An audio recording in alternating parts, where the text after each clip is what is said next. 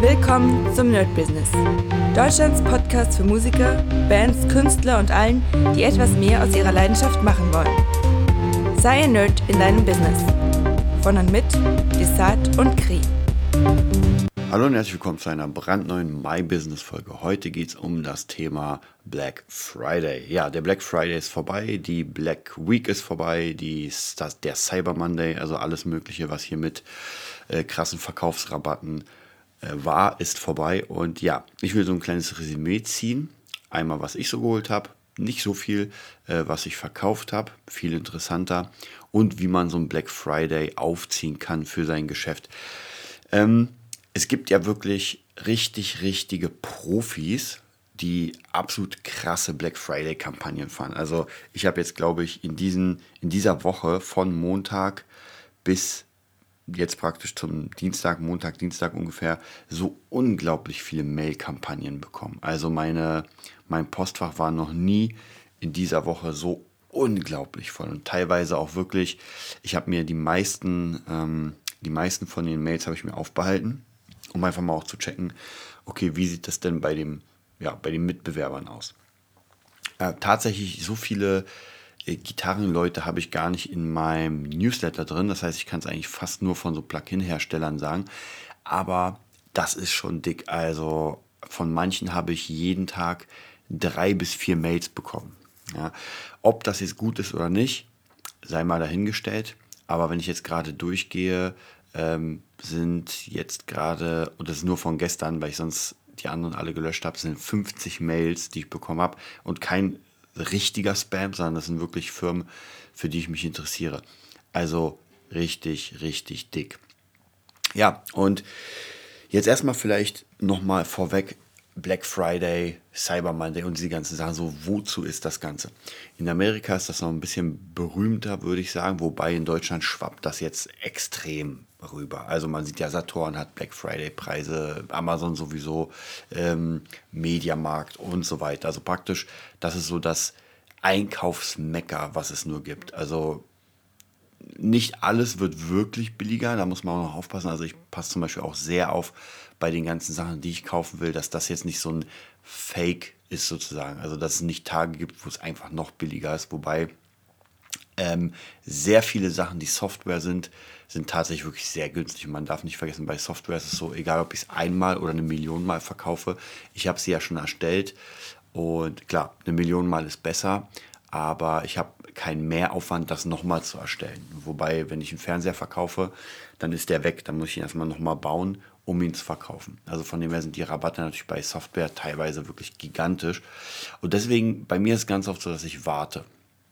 Äh, dieses Jahr habe ich tatsächlich nicht so viel gekauft, weil ich im Jahr an sich sehr viel gekauft habe. Da gab es auch immer wieder so gute Rabatte und dadurch, dass ich meine Producing-Ausbildung gemacht habe, in dem Zeitraum wollte ich natürlich auch mit den ganzen Sachen arbeiten. Also bedeutet, ich glaube, im Black Friday habe ich nur das ähm, Noir Piano von Native Instruments gekauft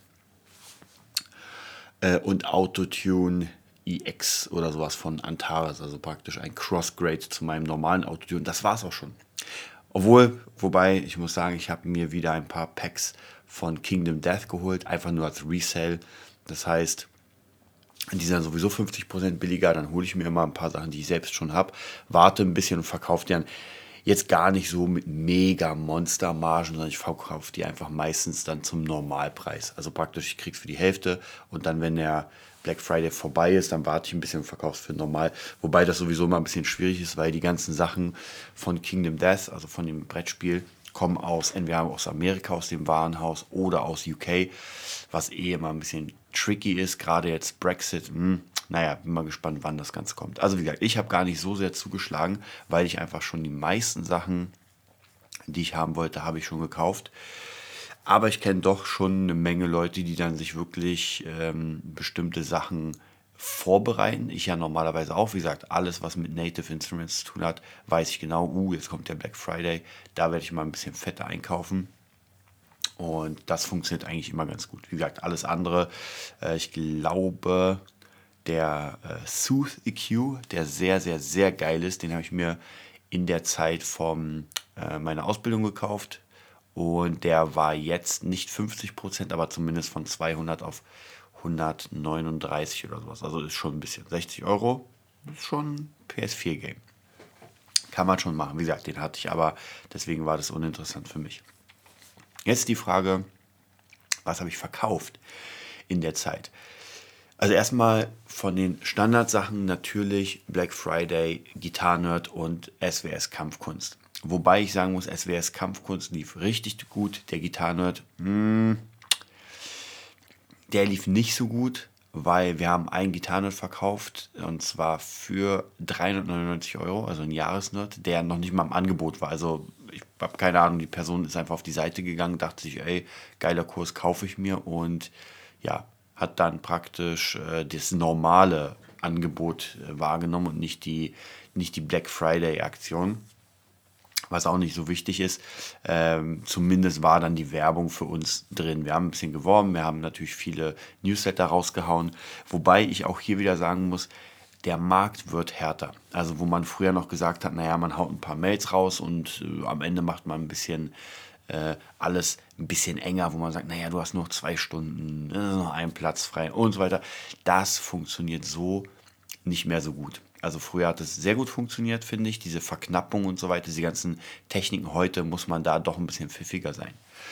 Bei Kampfkunst Lifestyle haben wir viel mehr verkauft. Ich weiß nicht mehr, ich glaube vier oder fünf äh, Trilogien. Das bedeutet, das, sind, das ist ein Bundle von drei Kursen zusammen.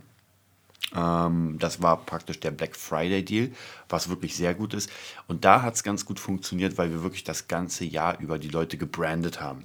Bedeutet, man verkauft ja sowieso das ganze Jahr über, aber alle, die noch nicht gekauft haben oder für die es interessant ist, die versucht man immer weiter in dieses System reinzubringen und zu sagen, guck mal, wie cool das ist. Du hast jetzt schon gekauft, geil, aber es kommt mehr oder du hast noch nicht gekauft, du bist in unserem Newsletter, hier kriegst du ein paar News und wenn es soweit ist, dann geht's los.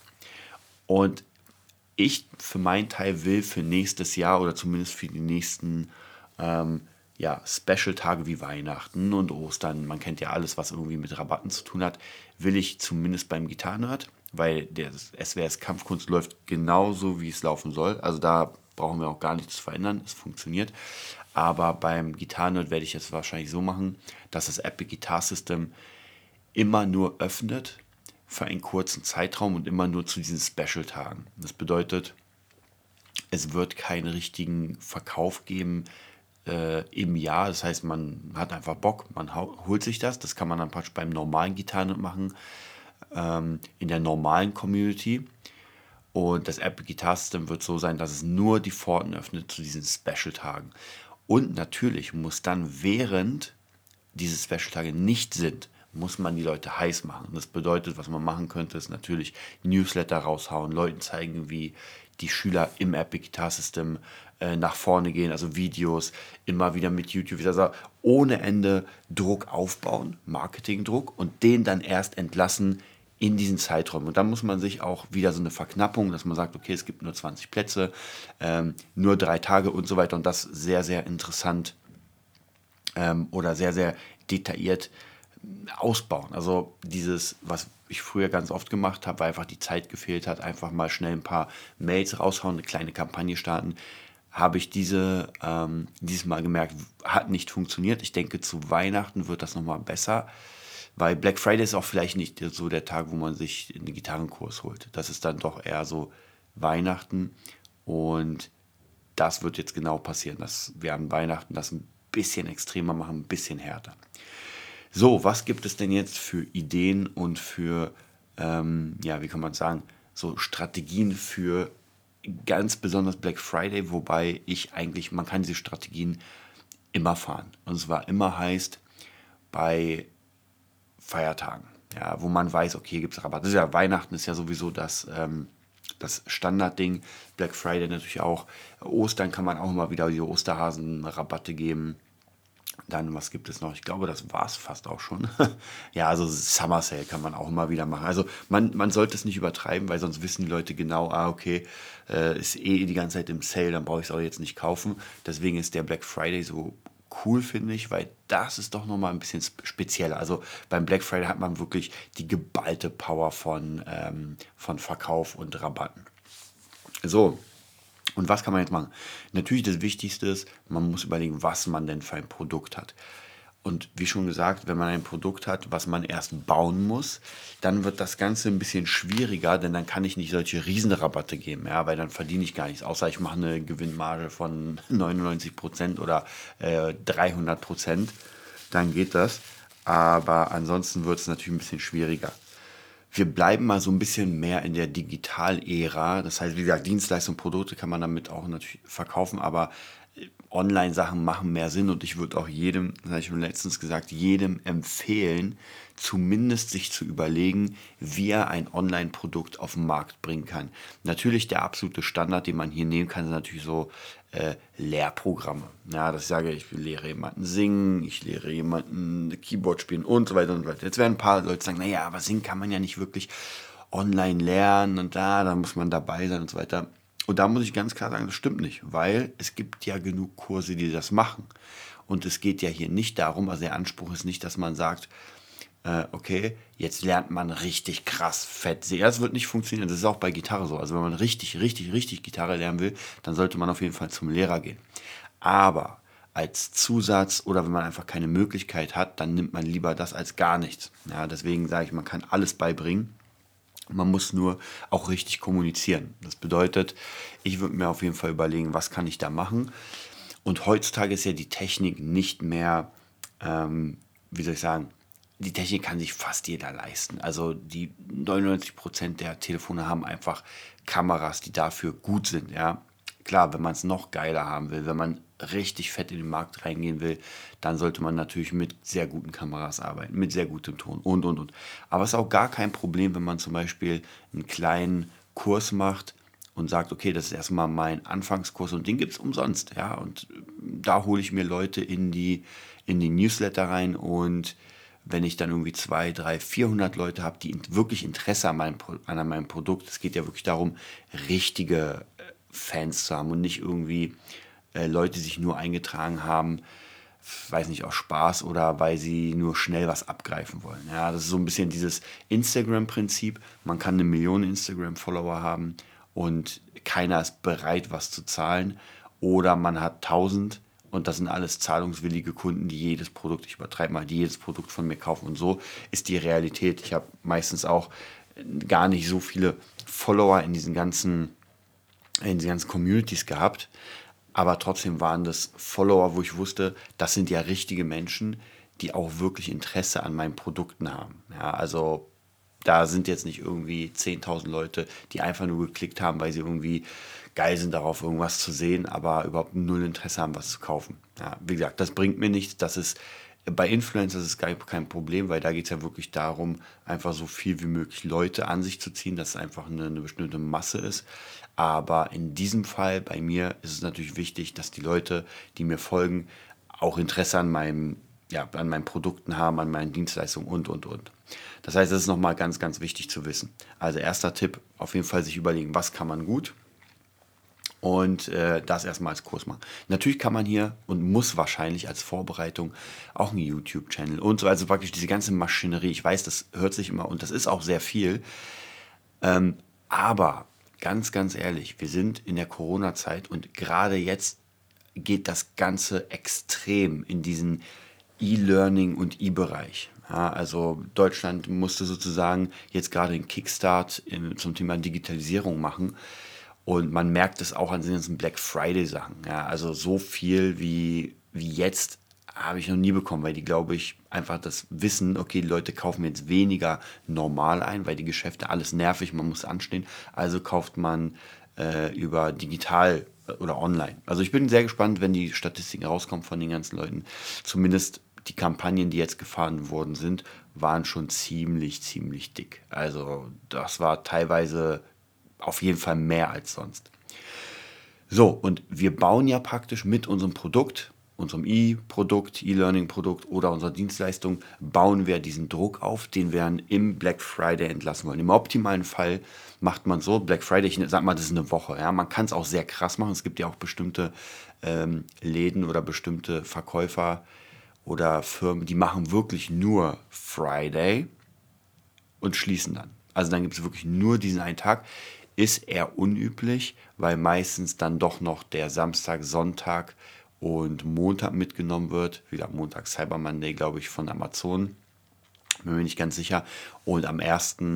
Dezember, also praktisch heute, ist dann alles geschlossen. Und dann ist wirklich alles vorbei. Ähm, und man baut es halt auf.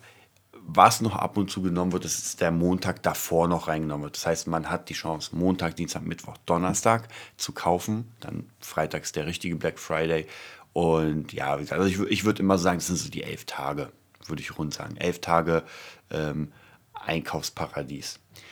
Ja, und dann muss man praktisch überlegen, okay, was verkaufe ich und den Monat davor, also praktisch den ganzen November schon mal dahin arbeiten. Das heißt, so kleine Videos vielleicht, dass die Leute schon darauf vorbereitet werden und so ein Vertrauen bekommen.